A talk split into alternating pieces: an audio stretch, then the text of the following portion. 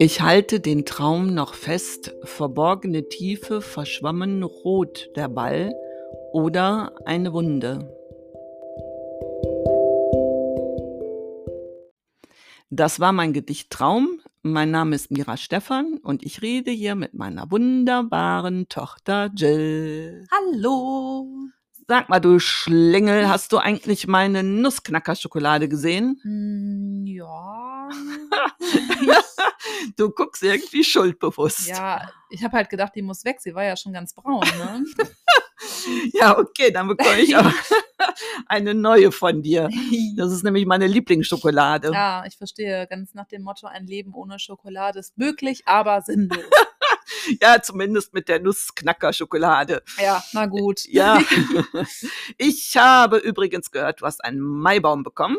Ja, so ungefähr. Also, ähm, weil ich ja mitten in der Stadt wohne, ist es nicht so einfach, einen Maibaum zu stellen. Mhm. Deswegen habe ich einen Bonsai mit kleinem Herz mit meinem Namen drauf bekommen. Ah, wie süß. Ja. Ein Bonsai. ja, Das ist aber eine schöne Idee. total, ja, ja. Und vor allem das kleine Herzchen. Mhm. Ähm, das ist mir aber auch lieber so, muss ich sagen, sonst habe ich nachher noch den Stress mit der Entsorgung.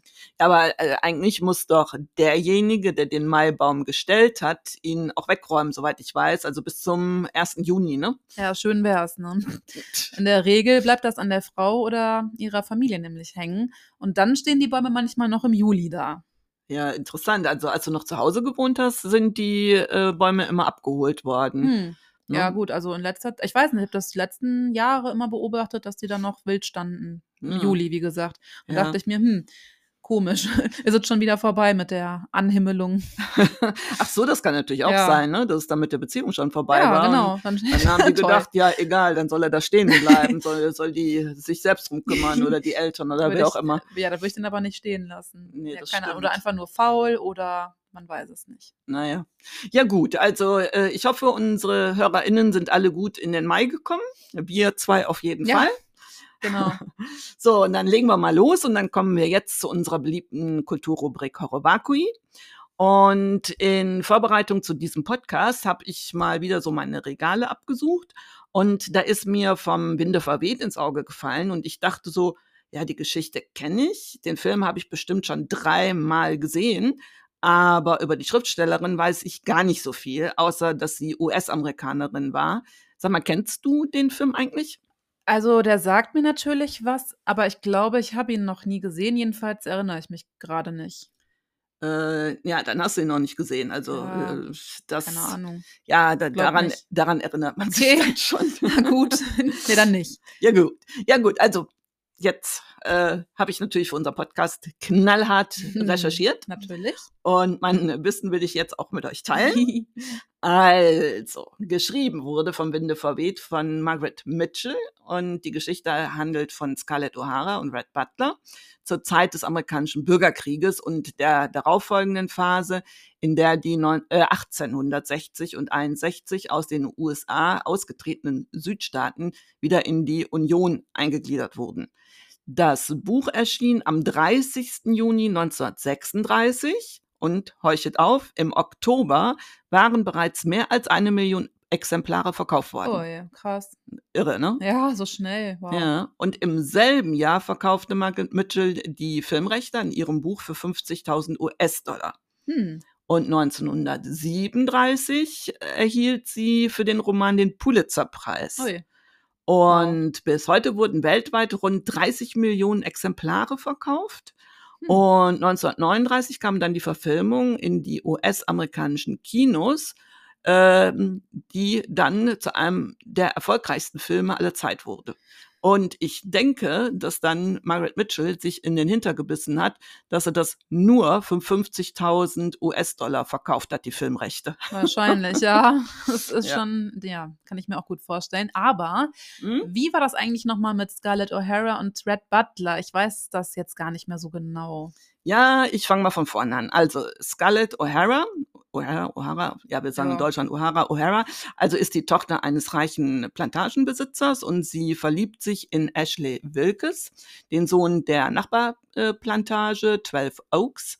Und als er jedoch der ihrer Cousine, ähm, also die heiratet, ihr einen Heiratsantrag macht, sie heiratet, bricht also für Scarlett eine Welt zusammen und aus Trotz heiratet sie Charles, also Melanies Bruder. Also Melanie ist jetzt die Cousine, ne? Genau, genau. Hattest du noch nicht gesagt. Also die Cousine heißt Melanie, aber dann muss Charles doch ihr Cousin sein. Also Scarlett, Ja, oder? ja, ja, warum auch nicht? Ja, klar, Cousine und Cousin können doch heiraten. Hm. Hatte ich dann gerade nicht gesagt, dass das Melanie die Äh, Cousine nee, ist? du hattest nur den, du hattest nur Cousine gesagt, aber keinen Namen, deswegen. Also, ja, ja, genau. Ja, also die Cousine naja, gut, Melanie. jeder ne? wie er Lust hat. Ne? Also, ja, genau. Und äh, ja, dann ähm, ist es so, dass dann der Bürgerkrieg ausbricht und Charles äh, stirbt als Soldat im Feldlager an einer Lungenentzündung. Äh, Scarlett lernt den äh, draufgängerischen Red Butler kennen, der sie dann sehr fasziniert. Doch es fällt ihr schwer, seine Liebe zu erwidern.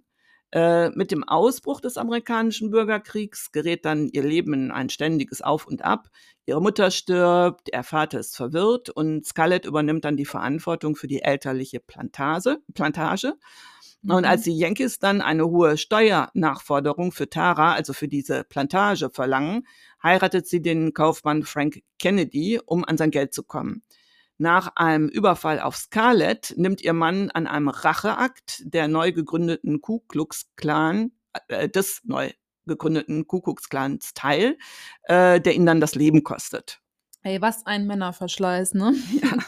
Ja, aber es geht ja noch weiter. Ah, Also Red Butler, der schon lange heimlich in Scarlett dann verliebt ist, macht ihr äh, kurze Zeit danach einen Heiratsantrag, den sie dann auch annimmt. Ja, und um es kurz zu machen, dieser Liebe ist kein dauerhaftes Glück vergönnt. Den Rest müsst ihr dann selbst lesen, falls ihr den nicht schon kennt durch den Film. Mhm. Und ähm, ja, ich würde sagen, das ist so ganz kurz zusammengefasst die Geschichte des Romans. So, und jetzt erzähle ich noch so ein bisschen zu der Schriftstellerin und Schöpferin Margaret Mitchell. Sie wurde 35 Jahre nach dem amerikanischen Bürgerkrieg geboren, nämlich 1900 in Atlanta. Äh, sehr lebendig hat ihre Großmutter ihr offenbar als Kind äh, von dem verletzten Stolz der Südstaatler in Form von gute Nachtgeschichten erzählt. Und Margaret Mitchells Vater war ein bekannter Rechtsanwalt in Atlanta und ihre Mutter eine bekannte Frauenrechtlerin, die ihr die Wichtigkeit einer Ausbildung vermittelte und sie auch zum Schreiben animierte. Also die Mutter war schon sehr wichtig für sie. mhm. Mm, Schon von frühester Kindheit an machte Margaret leidvolle Erfahrungen mit langwierigen Krankheiten als Folge von Unfällen. Also sie hatte eine Verbrennung, einen Reitunfall und später auch Autounfälle. Oh krass, das erinnert mich jetzt gerade irgendwie an Frida Kahlo, die in jungen Jahren ja einen schweren Busunfall hatte. Mhm, Ja, und Wer, wer Lust hat, jetzt mehr über ihr Leben und ihr Werk zu erfahren, der sollte sich mal Folge 11 anhören. Ja, da haben wir dann äh, Frida Kahlo vorgestellt.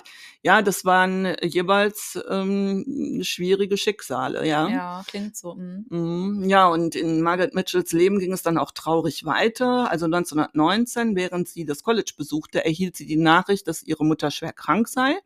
Und sie reiste dann nach Hause, doch als sie dann eintraf zu Hause, war ihre Mutter bereits schon tot. Und Margaret blieb dann in- Atlanta und führte ihrem Vater und Bruder den Haushalt und arbeitete seit 1922 als Journalistin für das Atlanta Journal. Ähm, wohl auch sehr erfolgreich, wie ich nachgelesen habe. Mhm. Und im selben Jahr heiratet sie Barian Upshaw, der Red genannt wird, wurde. Ja. Und Mhm. ähm, interessant war dann auch, dass ihre Familie ihr von dieser Verbindung abriet. Doch sie erlag Reds Charme und heiratete ihn. Und da war sie 21 Jahre alt. Also kein Wunder, noch sehr jung, dass sie Ja. da so einem charmanten Mann auf den Mhm. Leim geht, ist ja irgendwie auch nachvollziehbar. Ja, stimmt schon. Und ich muss sagen, der Name ist ja interessant. Mhm. Also Mitchells Mann heißt Red, genauso wie äh, Red Butler. Mhm. Nur die Schreibweise ist anders, ne? Ja, ja, das, Red, äh, ja, ja, das eine äh, wird RED, also Ja, äh, Mitchells Mann, RED wie rot. rot Mhm. geschrieben und Red Butler, also Red der Vorname, äh, R-H-E-T-T. Krass. Ja, also hast du schon recht. Mhm. Und im äh, Roman verarbeitet sie später auch tatsächlich das Erlebte und Erlittene mit diesem Red, mit Mhm. RED. Ja, genau. Mhm. Ähm, übrigens, äh, so mh, am Rande sei nochmal erwähnt, dass Margaret sich seit ihrer College-Zeit dann Peggy nannte. Also nicht mehr Margaret, sondern Oh, Peggy. ach so. Mhm. Also zurück zu ihrer Ehe. Also die war, wie wir jetzt ja schon quasi angedeutet haben, ein einziges Desaster. Also da ihr Mann eben gewalttätig und auch alkoholsüchtig war und so dass dann die Ehe 1924 war das äh, an, annulliert wurde. Oh, okay. Und 1925 heiratete sie, heiratete sie dann den Journalisten äh, John Marsh, der sie sehr bewunderte und auch ihr Schreiben unterstützte. Ab 1926 schrieb sie an ihrem großen Roman, bei dem ihr zweiter Ehemann, also besagter John, sie positiv unterstützte. Mhm. So, und gesundheitlich ging es ihr in den Jahren nicht so gut. Sie litt unter einer schweren Arthritis und äh, die ihr dann so auch das Gehen manchmal unmöglich machte, so dass sie leider dann 1926 ihre journalistische Karriere aufgab. Und äh, dadurch, dass sie dann am äh, Bett gefesselt war und das selten verlassen konnte, musste ihr Mann ihr immer neue Bücher aus der Leihbücherei mitbringen. Mhm. Und äh, eines Tages war es leid und brachte ihr stattdessen eine Schreibmaschine mit. Okay. Ja, und Margaret äh, fing dann an, äh, die Geschichten, die sie in all den Jahren gehört hatte, niederzuschreiben und eben zu dem Werk zu äh, verbinden, das dann später bekannt wurde unter Gone with the Wind oder vom Winde verweht. Mhm. Ähm, um historische Korrektheit bemüht, stellte sie dazu umfassende Recherchen in der örtlichen Bibliothek an. Gleichzeitig diente ihr das Buch dazu, einer Generation von Frauen, wie die ihrer Großmutter für die ihre Großmutter stellvertretend stand, ein Denkmal zu setzen. Mhm. Also nicht nur die in den Krieg ziehenden Soldaten sind in dem Buch Helden, sondern auch die Frauen, die sich allein zu Hause durchschlagen, ihre Kinder versorgen und die Plantagen vor dem Niedergang dann retten müssen. Mhm. So, und obwohl sie mit Leidenschaft und Ausdauer schrieb, dachte Peggy kurz, trotz der, der neun Jahre, die sie mit einigen Unterbrechungen an dem Roman gearbeitet hat, nie an eine Veröffentlichung. Oh. Ja, also leider, ähm, also weiß gar nicht, woher also dieses mangelnde Selbstbewusstsein kam, aber vielleicht ist es auch typisch dann für Frauen, Mhm. zumal in der damaligen Zeit noch. Also sie schätzt da ihre schriftstellerischen Qualitäten äh, viel zu gering ein. Mhm. Und ja, hinzu kam vielleicht auch so die Sorge, verklagt zu werden. Und äh, das nicht nur wegen eventueller Ähnlichkeiten der Figuren mit lebenden Personen, wie ich ja gerade schon gesagt habe, Mhm. äh, zum Beispiel mit Red Butler und ihrem ersten Ehemann. Sie fürchtete ebenso den Vorwurf der Geschichtsverfälschung. Aber weißt du eigentlich, ähm, wie viele Seiten das Buch hat? Ja, mehr als 1000 Seiten und ich würde schon sagen, das ist schon ähm, ein ordentlicher Schinker. Ja, Schinken. Schinker. Schinker, ja, ein Schinken. Ja, klingt auf jeden Fall so krass. Ja, Mhm. aber spannend zu lesen, also wirklich Ja. gut geschrieben. Und dass es übrigens äh, doch noch zu der äh, Veröffentlichung gekommen ist, ne, wie wir ja alle wissen, Ja. äh, war dem um Umstand zu verdanken, dass die Verlage in diesen Tagen nach der schweren Wirtschaftskrise fieberhaft nach geeigneten Romanen suchten, die die Sehnsüchte der Menschen befriedigen konnten. Mhm. ja. Und eine Freundin Peggys gab einem Verlag den entscheidenden Tipp.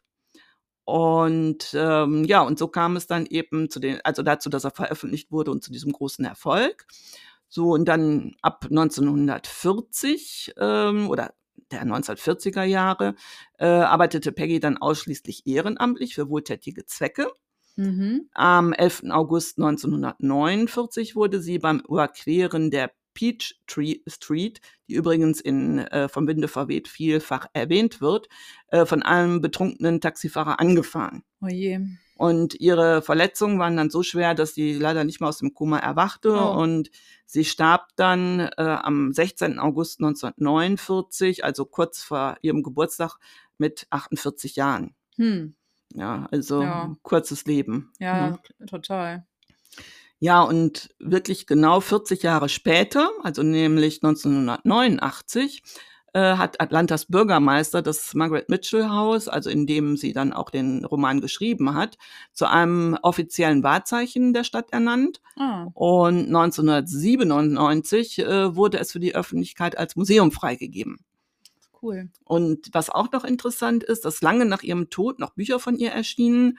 19, also da hat man anscheinend noch Unterlagen gefunden. Also Mhm. 1987 erschien das Buch Stolz und unbeugsam wie Scarlett, Margaret Mitchells Briefe an ihren Jugendfreund Ellen Edie aus der Zeit zwischen 1919 und 1921. Mhm.